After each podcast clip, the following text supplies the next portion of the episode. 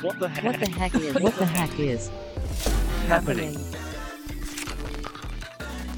What the heck is happening? Hallo und herzlich willkommen im Podcast von Trending Topics. Die Namen Coinbase und Bitpanda im selben Satz zu nennen, hätte noch vor einiger Zeit bedeutet, sie als Konkurrenten zu bezeichnen. Aber jetzt ist das anders, denn die beiden Kryptounternehmen haben einen Deal bekannt gegeben, der eine neue Zusammenarbeit einleitet. Worin wird das wohl münden? Das erklärt uns im heutigen Podcast der stellvertretende Bitpanda-CEO Lukas Enzersdorfer. Aber bevor es losgeht, gibt es noch eine kurze Werbepause. Polestar, das ist einer der großen Challenger von Tesla bei Elektroautos und punktet bei immer mehr Fahrerinnen mit großer Reichweite, schnellen Ladezeiten, Premium-Features und gewohnt minimalistischem skandinavischen Design. Den Polestar 2 kann man sich jetzt im Leasing bereits ab einem Betrag von nur 283 Euro pro Monat besorgen. Diese Aktion gilt nur bis Ende 30. Juni für verfügbare Neufahrzeuge. Alle Infos unter www.polestar.com/at. So, Lukas, von Bitpanda. Jetzt ist es soweit. Herzlich willkommen im Podcast. Hallo Jakob, schön wieder da zu sein. Ja, ich habe es gerade gesagt, Bitpanda Coinbase Deal im selben Satz. Das war 2021 noch eher undenkbar, oder? Undenkbar würde ich jetzt nicht sagen, aber man muss ganz bewusst sich die Geschäftsmodelle anschauen und auf der Retail-Seite, ja, sind das definitiv Konkurrenzgeschäftsmodelle. Aber ich bin sehr glücklich, dass wir mittlerweile bei dem Punkt sind, wo man sieht, dass die gesamte Industrie immer erwachsener wird und wir, können wir gerne heute später darüber noch sprechen, immer mehr Interesse von traditionellen Banken und Fintechs sehen, äh, die jetzt auch in diese Industrie kommen wollen. Hm, okay, aber lassen wir mal um die, genau um diesen Deal sprechen. Eben, ihr habt eine Zusammenarbeit im Softwarebereich bekannt gegeben. Ähm, erzähl mal aus deiner Sicht, wie funktioniert die Zusammenarbeit? Natürlich. Man muss sich Folgendes vorstellen. Was ist passiert gerade seit ein paar Wochen, seit die Mika-Regulierung ähm, jetzt approved wurde äh, im Europäischen Parlament ähm, und von den Institutionen, dass immer mehr Banken in Europa, also traditionelle Banken, große sowie kleine, verstehen, um dass Krypto hier ist, um zu bleiben und sich jetzt beginnen stark damit auseinanderzusetzen, was heißt das denn für mich und wie kann ich mittelfristig das anbieten. Das heißt, hier ist plötzlich ein starkes Interesse aus der traditionellen Finanzindustrie für Krypto da. Das sehen wir bei Bitbanner Technology Solutions direkt, aber das hat auch Coinbase und Coinbase Institutional, also sprich der institutionelle Arm von Coinbase äh, gesehen in Europa, aber auch außerhalb. Aber Coinbase hat heute keine Lösung, wie sie diesen Banken einen einfachen Weg geben, technisch, aber auch regulatorisch Krypto anzubieten. Sondern Coinbase hat eine Börse, Coinbase Exchange, ähm, wo sehr liquide Märkte zur Verfügung stehen. Aber der gesamte Teil sozusagen zwischen dem Endkunden einer Bank und der Bank und dieser Coinbase Exchange, der fehlt technisch Coinbase. Und unsere Partnerschaft sagt genau das, dass Coinbase ihren Interessenten und Kunden, also ihren institutionellen Kunden, dabei hilft, mittels der Bitbanda Technology Solutions, also der Bitbanda Infrastruktur, hier den äh, Investieren und das Anbieten von Kryptowährungen für die Endkunden zu ermöglichen. Wie kann man sich das konkret vorstellen? N26 zum Beispiel bietet auch schon über Bitpanda Kryptowährungen an ihre Kunden an. Und genauso wäre das, wenn eine größere Bank in Großbritannien zum Beispiel oder einem anderen Markt jetzt das anbieten würde, dass Bitpanda das ermöglicht und dann dieser Kunde ähm, am Ende des Tages auf einer Coinbase-Börse, also auf Coinbase Exchange, den Handel durchführt. Mhm. Aber die Banken könnten ja auch direkt zu euch kommen. Wozu braucht es der Coinbase dann also nochmal in der Mitte? Natürlich, also man muss es eher andersrum sehen. Coinbase hat natürlich aufgrund der Größe und des globalen Reaches, äh, Bitpanda ja stark Europa fokussiert, Coinbase sehr global, einfach heute schon aus natürlichem Ding heraus eine Nachfrage jetzt an Kunden, die direkt zu Coinbase kommen und sagen, hey, wir brauchen eine Lösung, habt ihr diese Lösung? Und anstatt dass Coinbase jetzt gesagt, nein, haben wir nicht, geht es vielmehr darum zu sagen, ja, wir haben eine in einer Partnerschaft mit einem Technologieprovider, der äh, für uns vollständig passt, der genauso stark reguliert ist und auf Regulierung und Sicherheit setzt wie Coinbase, und zwar Bitpanda, und hier sozusagen den Connex legt und das dadurch ermöglicht. Mit vice versa Bitpanda, die dafür ermöglichen, dass Kunden dieser Banken dann am Ende des Tages die äh, Währungen und die Kryptos auch äh, über eine Coinbase-Börse gehandelt werden. Hm, ja, in der Kommunikation habt ihr beide Marken ähm, ja, von beiden Seiten sehr auf Augenhöhe äh, dargestellt. Am Ende kann man trotzdem sagen, wer ist von wem der Kunde, also wer hat den anderen gefragt, sagen wir mal so? Gute Frage. Ich würde sagen, das ist in einem sehr, sehr netten gemeinsamen Gespräch entstanden, äh, aus einer ursprünglichen Idee heraus. Warum? Wir haben gesehen, dass das Interesse immer größer wird von Banken. Äh, wir kennen die Kollegen von der Coinbase-Seite auch schon des Längeren. Die sind aktiv auch auf uns zugegangen und haben gesagt, hey, wir sehen auch, dass da Interesse ist, haben aber keine Lösung, haben gesehen, ihr habt eine. Hättet ihr da äh, Interesse, dass wir uns überlegen, wie könnte man seine Partnerschaft sozusagen bauen? Äh, und so kam das auch zustande, ganz offen gesagt, über einen sehr guten kreativen Prozess der zu dem Ergebnis geführt hat, dass de facto jetzt wenn Coinbase sieht, da gibt es einen institutionellen Kunden auf ihrer Seite, sie diesen an uns weitervermitteln, wir mit denen das Projekt machen und sicherstellen, dass das dann in einer gemeinsamen Partnerschaft auch ermöglicht wird. Okay, und hinten gibt es wahrscheinlich einen Revenue Share, wenn man so einen neuen Kunden gemeinsam gewinnt, vermute ich jetzt mal. Ja, also es ist weniger ein Revenue Share, es geht mir darum, Coinbase, was ist der Geschäftsmodell auf der institutionellen Seite? Sie verdienen am Handel an der Börse und sie verdienen der Verwahrung, also an Coinbase Custody, wenn die Assets dort gehalten werden.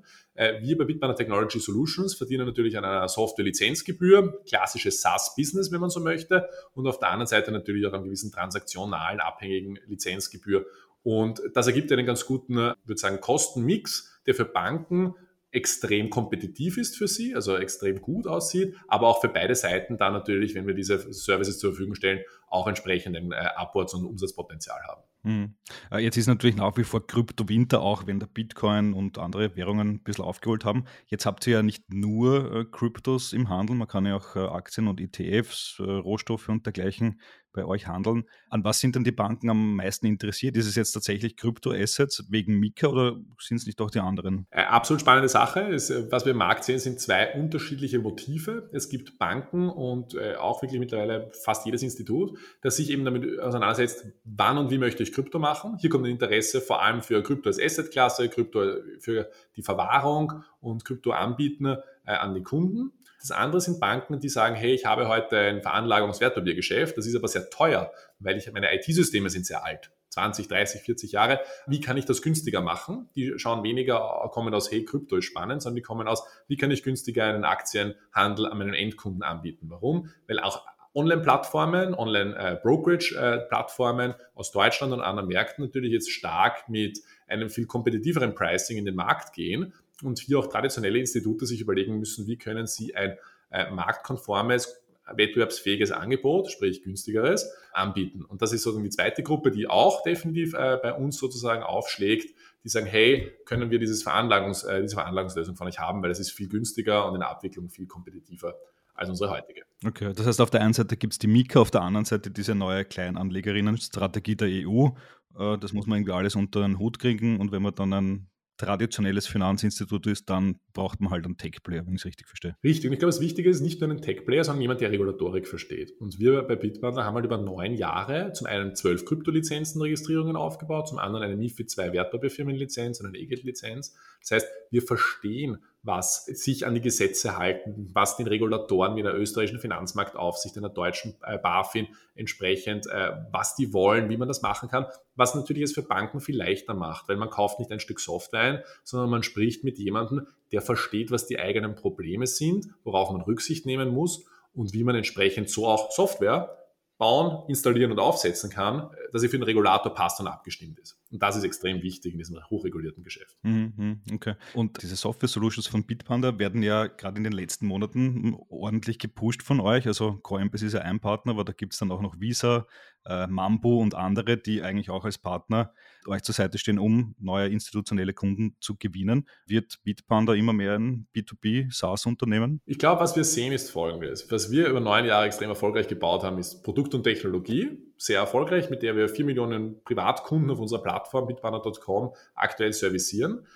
Aber das ist eigentlich nur ein Bruchteil von dem, was am Potenzial da draußen ist. Und wenn jetzt immer mehr traditionelle Institute, Banken, Fintechs und andere Online-Plattformen sich überlegen, wie mache ich das?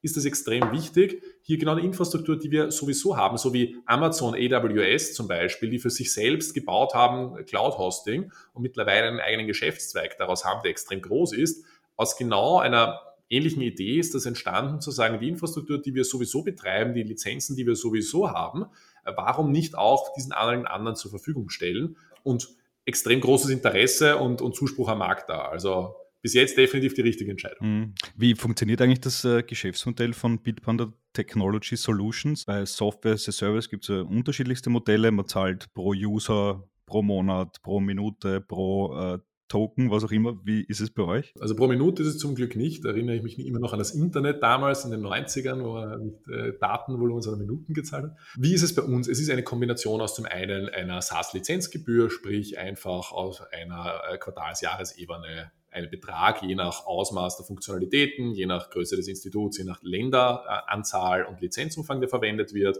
Und das andere ist ein es transaktionales Pricing. Hier geht es eher darum, eben dass pro Handelstransaktion und Aktivität gepreist wird. Warum ist das ein Vorteil? Bis dato werden Bestandssysteme aus der Aktienwelt, aber auch äh, andere Modelle im, im Kryptowährungsumfeld ganz stark gepreist aus einer sogenannten Asset under Management, Asset under Custody Gebühr. Also sprich, äh, je nachdem, wie, wie viel Geld da veranlagt ist über diese technische Lösung, was halt natürlich am Ende äh, die Bank, aber dann auch den Endkunden viel kostet, weil auch wenn du einfach einmal kaufst und haltest, bei Bitcoin will man hodeln sagen, dann musst du laufend dafür zahlen. Und das macht halt nur bedingt Sinn, weil du ja eigentlich da nur die Verwahrlösung verwendest oder also Storage. Das heißt, wir setzen ganz bewusst auf, Kompeti äh, also auf Wettbewerbsfähigkeit, um einfach günstiger auch zu sein als viele, viele andere da draußen. Hm. Ähm, jetzt ist äh, Coinbase ein neu gewonnener Freund, aber nur in einem Bereich, im erwähnten Endkundinnengeschäft. Seid ihr ja nach wie vor Mitbewerber. Ist Coinbase jetzt quasi so ein Frenemy von euch? Eine gute Frage. Ich würde sagen, die Industrie ist noch immer recht jung. Wir werden alle sehen über die nächsten Jahre, wie sich das entwickelt, wenn es viele traditionelle Banken und am Ende die, Finanz, am Ende die Finanzindustrie sukzessive sich diese Asset-Klasse öffnet und, und, und Krypto und auch Blockchain-Technologie einsetzt.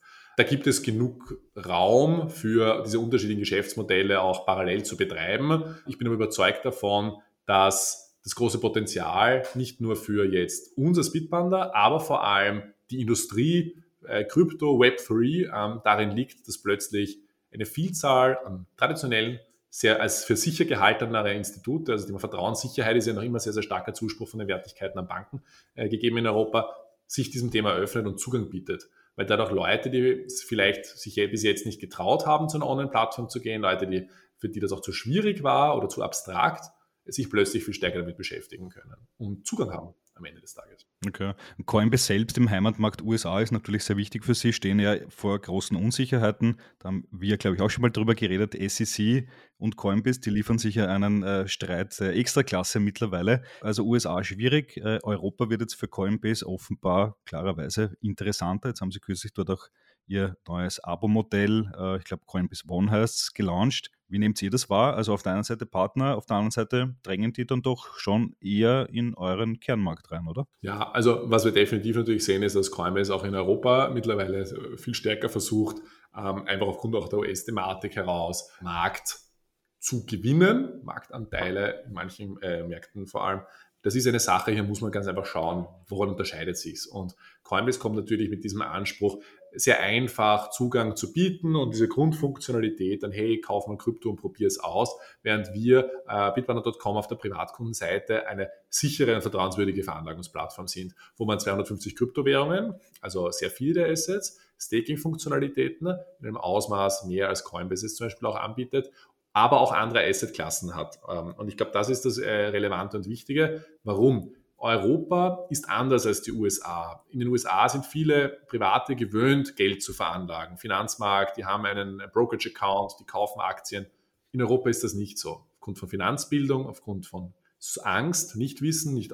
Und daher ist es extrem wichtig, äh, Privatanlegern nicht nur den Zugang zu geben zu Krypto, aber zu vielen Assetklassen, weil man probiert es aus, man startet mit dem einen oder den anderen und kommt dann sukzessive hinein, je nachdem, wie man persönlich seine Veranlagungsstrategie wählt, welches Risiko man fahren möchte und so weiter. Und da sind wir überzeugt davon, dass wir für den europäischen Markt auf der Privatkundenseite eine sehr gute Lösung haben, ähm, die äh, einfach die europäischen Kunden auch entsprechend servicieren kann. Mhm. Wäre Coinbase dann vielleicht irgendwann mal der Hebel für Bitpanda in die USA zu gehen? Sag niemals nie, aber die USA ist für uns kein Markt, in den wir aktiv gehen möchten, aktuell aus in der Vergangenheit und voraussichtlich auch in der Zukunft nicht. Mhm, okay. Ich habe vorher nachgeschaut, Coinbase äh, derzeit ungefähr 13 Milliarden Marktwert an der Börse. Äh, eurer Mitgründer Erik Demuth hat kürzlich in einem Interview gesagt, er sieht derzeit eure Valuation schon irgendwas zwischen 2,5 und 3 Milliarden. Ist ja gar nicht mehr so weit auseinander. Also man muss ja sich auch vor Augen halten, vor zwei, drei Jahren war das komplett anders. Coinbase irgendwie 100 Milliarden und Bitpanda gerade Unicorn äh, geworden und jetzt äh, ist ja die Distanz nicht mehr so eine große. Wie nehmt ihr das wahr? Ja, wir arbeiten hart daran, um hier sukzessiv erfolgreich ein Geschäft aufzubauen, würde ich sagen. Ähm, unabhängig jetzt von Coinbase, man kann sich immer mit anderen vergleichen, aber das, was wir einfach gut können, ist Technologie bauen, ist reguliertes Geschäft in Europa betreiben und ist nun, und ich glaube, das ist schon eine sehr tolle Sache, mit Banken gemeinsam, so ja auch der österreichische Raiffeisensektor, also die Raiffeisen Landesbank Niederösterreich-Wien unlängst dazu entschlossen hat, äh, mit uns gemeinsam hier eine Partnerschaft aufzubauen, mit, wir können mit traditionellen Finanzinstituten nicht nur sprechen, sondern auf Augenhöhe denen Lösungen liefern. Für Themen, vor denen sie bis vor kurzem noch sehr Angst hatten und jetzt immer offener werden. Hm, okay. Und der große Unterschied wird wahrscheinlich sein, dass ihr euch ja stark in die KI-Richtung entwickelt. Habt ihr kürzlich bekannt gegeben, 10 Millionen Dollar werden da investiert, um ein Team aufzubauen. Kannst du uns ganz kurz äh, erklären, was habt ihr da geplant? Ich weiß, es ist sehr äh, early, aber was ist so die Vision? Natürlich. Also, was haben wir jetzt ganz konkret gemacht? Wir haben einen eigenen Bereich gegründet, organisationstechnisch bei uns äh, äh bei Bitpanda, nämlich Bitpanda AI ist eine Division und die entwickelt gerade diese Lösungen. Es geht darum, dass wir mittelfristig das, was ein Private Banker im, im, im Private Banking Umfeld ist, also sprich der persönliche Kundenbetreuer, der äh, sich wirklich um dein Geld für dich kümmert, dass man das aber auf basierend auf künstlicher Intelligenz ähm, idealerweise schafft, auch Privatkunden zur Verfügung zu stellen. So, äh, der, wir kommen so aus der Überlegung, der Private Banker in deiner Hosentasche, sodass dass du direkt mit dem Geld sprechen kannst, also über künstliche Intelligenz äh, die Arbeit abnimmt. Da gibt es viele tolle Themen, an denen gearbeitet werden. Heute ist definitiv nicht der Zeitpunkt, wo wir schon darüber sprechen können. Aber ich, bin, ich freue mich sehr auch auf alles, was dort kommen wird. Das absolut. Hm, okay, na, wir sind gespannt, ob man dann irgendwann mal zur Bitpanda-App sagen kann, hey, kauf bitte den Tipp und die Arbeit wird hintenrum erledigt. Werden wir sehen, ob das mal so funktionieren wird. Noch eine letzte Frage. Äh, Coinbase und Bitpanda, ist das jetzt eine Annäherung, wo man noch mehr sehen wird? Also irgendwie kann man sich auch mal die Überlegung sicher haben, äh, naja, Coinbase, wenn die in Europa gescheit Fuß fassen wollen, dann müssen sie euch wahrscheinlich kaufen, oder? Also auch was in der Zukunft passiert, kann man nicht voraussagen. Für uns, und ich glaube, das Wichtigste ist das aktuell kein Thema. Wir fokussieren uns darauf, dass wir eben jetzt sukzessive Software bauen, Banken zur Verfügung stellen und das jetzt zum ersten Mal oder im ersten Schritt vor allem in einer gemeinsamen Partnerschaft mit Coinbase. Alles andere werden wir sehen. Das kann man gerade im aktuellen Markt sowieso nicht abschätzen. Alles klar, super. Lukas, vielen, vielen Dank äh, für das Interview und die Insights in diesen Geschäftszweig. Dankeschön. Vielen Dank, Jakob. Immer schön da zu sein. So, das war die heutige Folge des Trending Topics Podcast. Wenn es euch gefallen hat, lasst uns doch vier, fünf Sterne als Bewertung da und folgt dem Podcast auf Spotify, Apple Music und Co. Für Anregungen, Kritik, Feedback oder Wünsche zu zukünftigen Gästen schickt uns jederzeit gerne eine Mail an feedback at trendingtopics.at. Weitere News zu allen Inhalten gibt es natürlich tagesaktuell auf trendingtopics.eu. Danke an dieser Stelle an Geocast für die tolle Post-Production. Euch danke fürs Zuhören. Bis bald.